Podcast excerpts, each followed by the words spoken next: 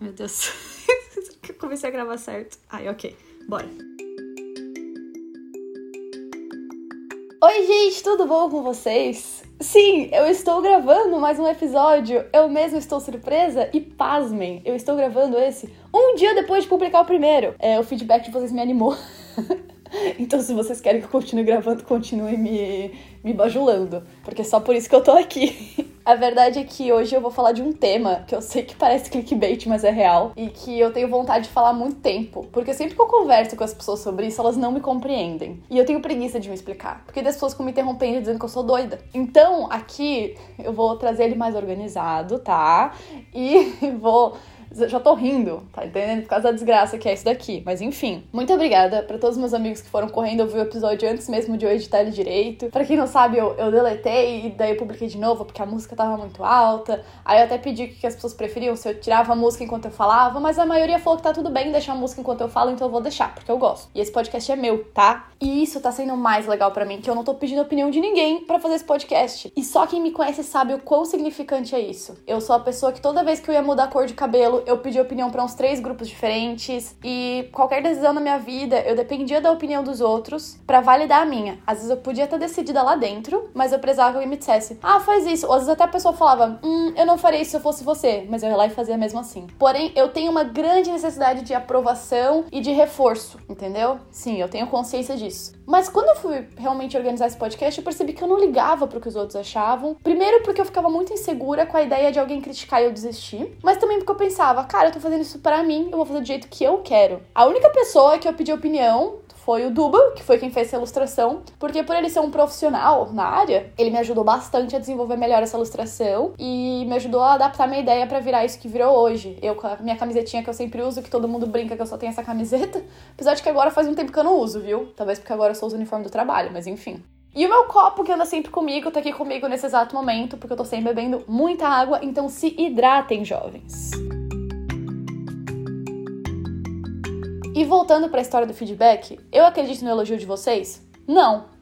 é difícil para mim acreditar. Mas eu adorei que uma amiga minha, ela aproveitou para ouvir enquanto fazia uma faxina no quarto. Ela tava revirando as coisas e tal, e aí ela me contou que em um certo momento ela parou e percebeu que ela tava rasgando cartinhas de um ex-namorado enquanto ouvia eu falando sobre términos. Eu achei isso, olha, perfeito. Era tudo que eu queria para esse podcast. E uma outra amiga minha, eu tava conversando com ela pessoalmente antes de publicar o podcast, talvez até antes de gravar, eu esqueci de falar sobre isso. Mas ela me trouxe uma perspectiva muito legal, que ela já passou por muitos términos, talvez o dobro do que eu, e ela falou que hoje em dia ela encara os términos como uma chance de começar de novo. E ela chega a ficar animada, assim, sabe? Tipo, meu, agora eu vou poder me redescobrir de novo, viver novas experiências. Que antes, quando eu tava nesse relacionamento, eu não tinha oportunidade. E eu achei isso muito legal. Não é só uma forma de ressignificar o término, mas de realmente encarar ele de forma diferente, sabe? E tá sendo dessa forma para mim. Eu tô saindo e fazendo coisas que antes eu não tava fazendo. E eu podia estar tá fazendo, eu só simplesmente tava ali acomodada num relacionamento que tava, tava muito legal. E eu não percebia que eu podia estar tá fazendo tudo isso.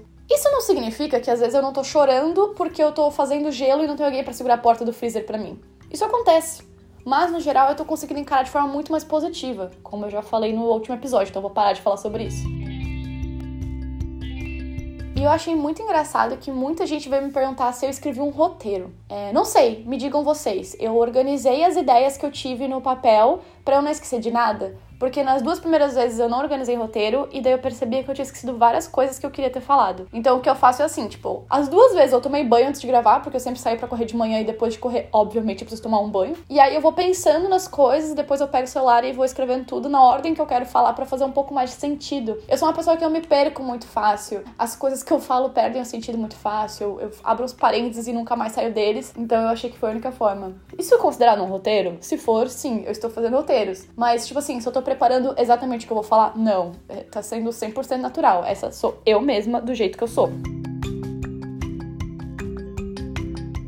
Então agora vamos ao tema desse episódio, que nada mais, nada menos é do que felicidade. E hoje eu vou explicar para vocês a teoria que eu desenvolvi quando eu tinha uns 11 ou 12 anos, que eu era uma energúmena e eu jogava muito The Sims, eu passava o dia inteiro jogando The Sims. Eu e meu irmão passávamos o dia inteiro brigando na real para ver quem ia jogar. A gente tinha todas as expansões do The Sims 2. Tá bom, talvez não todas, mas a maioria.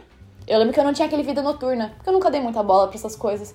Eu sempre gostei de desenvolver a família mesmo. Tanto é que é engraçado, eu sempre falo. Como eu achei que eu prestava para fazer arquitetura, se quando eu jogava The Sims, que era a coisa que eu mais amava fazer, eu odiava construir a casa, eu gostava de decorar a casa. E na real eu entrei na arquitetura porque eu gostava de design interiores. Mas eu devia ter percebido, né? Enquanto isso, no primeiro dia de aula, teve um garoto que ele falou que ele entrou no curso porque ele adorava The Sims e todo mundo riu da cara dele, mas hoje em dia ele tá trabalhando na área. Eu não. Tô trabalhando na área que eu me formei, no caso. Mas vocês entenderam.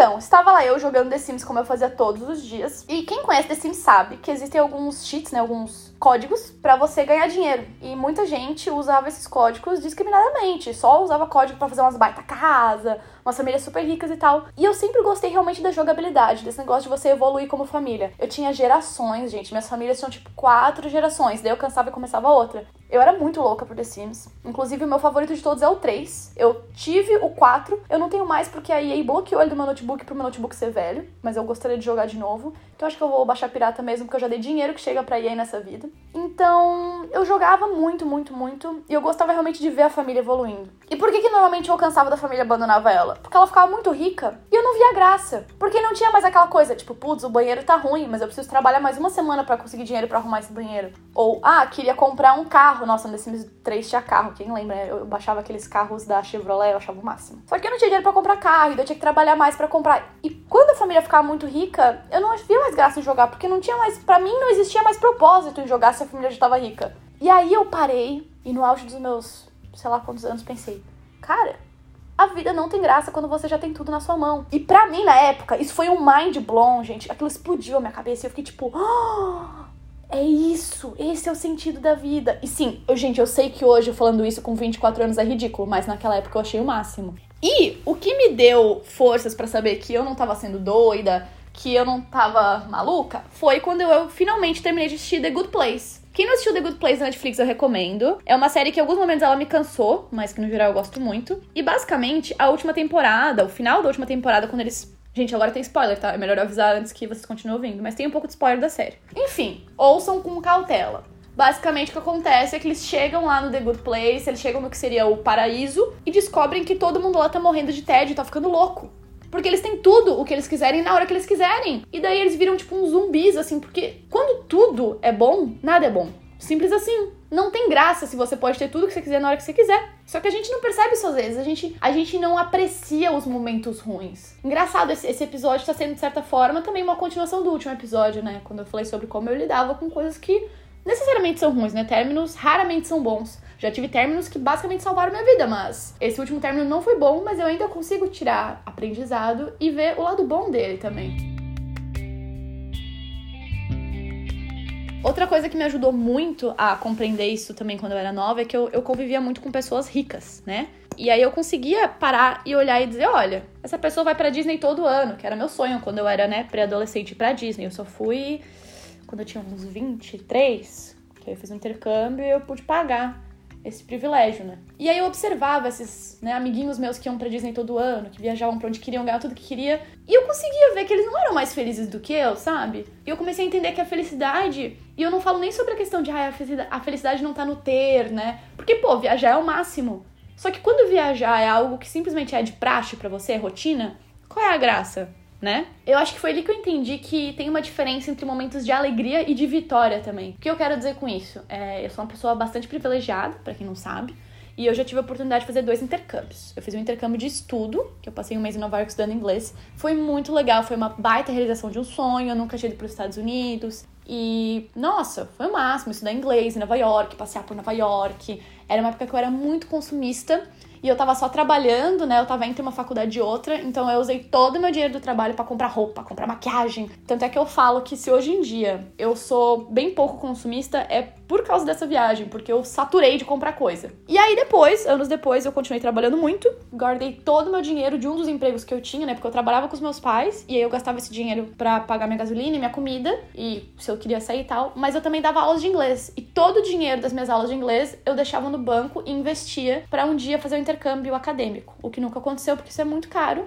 Então eu fiz o quê? Aqueles intercâmbios que basicamente você paga para trabalhar para americano. Eu faria isso hoje em dia? Talvez não, mas foi uma experiência que me ensinou muito e que eu paguei tudo sozinha. Com exceção das passagens aéreas que meus pais me pagaram, já que eu não fiz formatura da faculdade, eu negociei com eles. Mas se não, eu teria feito empréstimo também no banco e pagava. O ponto é, o primeiro intercâmbio foi muito mais legal. Eu fiz muitas coisas muito mais legais. Porque daí eu não tava trabalhando, eu tava passeando, estudando, tava sendo o máximo. Só que a realização de fazer o intercâmbio que eu paguei do meu bolso, com o meu trabalho, mesmo que tenha sido na base de todos os privilégios que eu tinha, que não precisava pagar minha faculdade, né? Moro com meus pais. Gente, é, é outra coisa, entendeu? E isso começou a me fazer pensar muito sobre isso. E também vale a pena deixar aqui o disclaimer, né? O aviso de que quando eu falo sobre isso, eu não tô falando de alguém que tem que sustentar uma família com salário mínimo e ele tem que achar a felicidade ali naquele ponto. Não, não tô dizendo que essa pessoa tem as mesmas chances que eu para ser feliz. Tanto é que existem estudos que mostram que realmente até certo ponto você ganha mais, né, mais dinheiro, realmente traz mais felicidade, porque você pode ter mais conforto, você pode ter mais segurança, porque assim, é difícil ser feliz se você não sabe como vai pagar suas contas amanhã, é óbvio. Só que depois que você alcança um patamar, você ganhar mais do que isso não faz mais diferença realmente na sua felicidade. Pode fazer diferença no seu conforto, no seu contentamento e no, nas coisas que você tem,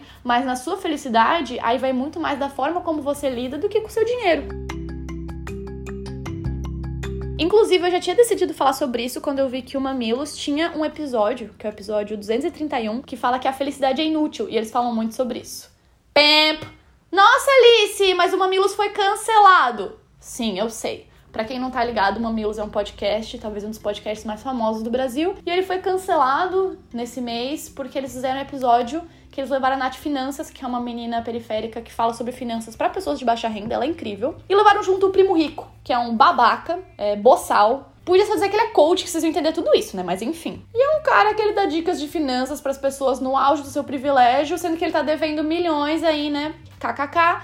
E que é uma daquelas pessoas que fala aquelas coisas, ai, se você acordar às 5 da manhã, lá, lá, lá. Ai, esse tipo de gente. Então, assim, por mim, pelo simples fato de que o Mamilos chamou o Primo Rico, eu já, assim, ó, vergonha. Porque que, que elas eram liberal, acho que era óbvio para todo mundo já, né? Mas, apesar de eles chamarem o Primo Rico para falar de finanças e terem chamado uma pessoa que come peixe para falar sobre vegetarianismo, nada contra o Eduardo Jorge, eu adoro ele, mas, né, elas realmente não andam muito boas nisso de quem elas convidam. Eu acho que ainda tem episódios muito produtivos e esse é um desses episódios muito produtivos. Tem episódios que me ensinaram muito, me fizeram pensar. Gente, o negócio é vocês consumirem as coisas de forma crítica certo? Não é só porque a pessoa cometeu um, dois, três, dez erros que você precisa cancelar ela. É só você aprender a ouvir de forma crítica e tirar o que tem de bom nisso. Claro que tem, né, coisas que não dá, mas para mim o Mamilos eu ainda vou continuar tentando ouvir, apesar de que decepcionou muito já e tá um pouco difícil. Mas enfim, voltando. Esse episódio, eles trouxeram a Monja Corren, que pra quem não conhece é uma monja. Então ela fala muito sobre felicidade, sobre contentamento, sobre você, né, absorver tudo isso. E levaram também o professor Clóvis de Barros. E Gente, em 15 minutos da Monja Corren falando, eu já tava assim, ó, passando mal com as coisas que ela tava falando. Do jeito que a gente encara a felicidade, sabe? Que a gente confunde contentamento com felicidade. Gente, esse episódio, mesmo se você cancelou o Mamilos, ouça esse episódio, porque eu absorvi muita coisa. E também ouçam esse episódio, porque eu não vou trazer dados aqui. Eu já avisei, esse aqui é um podcast de eu falando comigo mesma, então eu não vou trazer dados, mas elas trouxeram dados muito legais lá,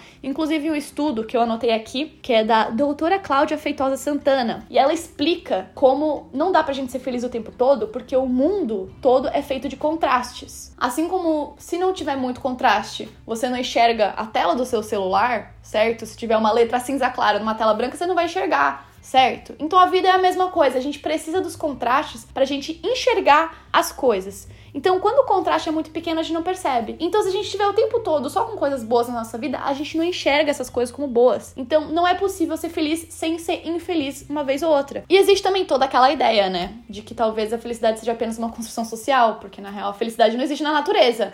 A gente que criou essa ideia de felicidade.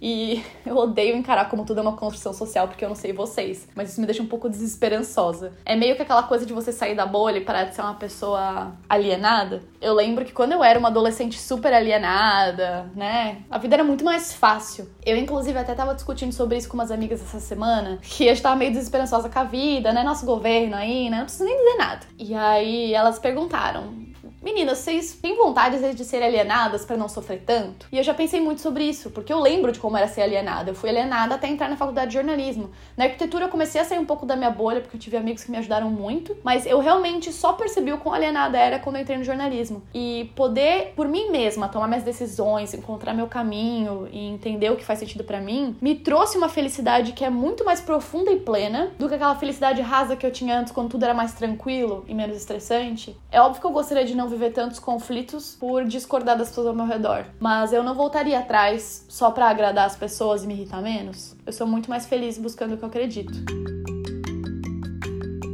Eu saí um pouco do tema, mas ainda fiquei na felicidade, vocês estão vendo? Eu às vezes, inclusive, me questiono sobre essa questão, né? Porque dizendo isso tudo de que, ah, você precisa ser feliz para ser feliz, etc, etc. Inclusive, o que eu achei bem interessante foi que em The Good Place, o termo que a filósofa Phoebe, que eles encontram lá, dá é que a felicidade não faz sentido e não tem como existir se você não tiver desafios. Para ela, você ter tudo que você pode ter é a pior coisa do mundo. E a palavra desafios até me fez questionar: será que tudo isso não é uma construção social do capitalismo para forçar a gente a continuar produzindo, a ser mais produtivo? Será que essas duas coisas estão ligadas? Ou não necessariamente? Eu tô indo longe demais na minha problematização. Porque eu sei que se a vida é sempre plana de felicidade, realmente parece que você não tem como perceber. Mas ao mesmo tempo, então quer dizer que você tem que estar o tempo todo se desafiando e sendo melhor e sofrendo e sendo mais produtivo.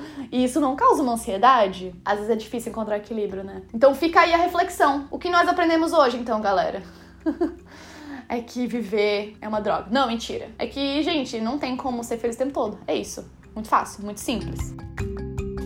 E ficando no tema felicidade, a minha indicação de hoje, ironicamente, é quem ouviu o episódio anterior sabe que eu já tinha gravado um segundo episódio mas o som dele ficou péssimo. E ele falava muito sobre ansiedade e produtividade, inclusive. Olha só que ironia, porque eu gravei quando eu tava de férias. Mas eu já tinha indicado esse livro nesse outro episódio e vou indicar mais uma vez agora, e faz muito mais sentido com esse tema, que é um livro do Gael Rodrigues, um baita autor brasileiro, que ele saiu um pouco da zona de conforto dele, que ele produzia vários livros infantis com as ilustrações lindas dele, e ele publicou O Pare de Tentar Me Fazer Feliz. Esse livro, gente, esse livro mudou minha vida. Eu não, eu não brinco quando eu digo isso. Realmente, esse livro me transformou, me colocou para dentro da história história. Eu e o Júnior viramos as pessoas mais próximas do mundo e ver ele crescer e se desenvolver e tentar encontrar a felicidade, sabe? Ou fugir dela. Gente, aquilo me transformou, sabe? Eu não quero dar spoilers, mas basicamente o livro acompanha, né, o Júnior. É um menino que ele cresce numa família extremamente problemática do Nordeste. Ele passa por muitos desafios e desses no sentido de que realmente é difícil ser feliz vendo tudo isso, mas ele ainda encontra, sabe, as pequenas coisas que fazem ele feliz, entre elas a literatura. E é um menino assim que ver ele se encontrar ajuda você a se encontrar também. Eu recomendo muito. E quem tem preguiça de ler, apesar do livro estar tá lá super baratinho na Amazon, tem também o podcast Para de Tentar Me Fazer Feliz, onde o próprio Gael faz a leitura do livro. Eu nunca tinha ouvido um audiobook, honestamente achava meio estranha a ideia, eu não gostava, mesmo sendo viciada em podcast. Muita gente falava, ah, porque tu não aproveita para ouvir livros, mas eu gosto de ler, eu gosto da experiência de ler e tal. Então eu não tava muito afim. Só que como o livro não tinha sido lançado ainda e eu tava muito curiosa, eu pensei, ah, vou ouvir aqui, né, até ser lançado. Gente, aquilo me prendeu de uma forma, porque assim, o Gael, ele fez uma trilha sonora, e ele lendo naquele sotaque dele, e ele se colocando no lugar do Júnior, gente, ouçam. Não tem todos os capítulos lá, mas tem boa parte do livro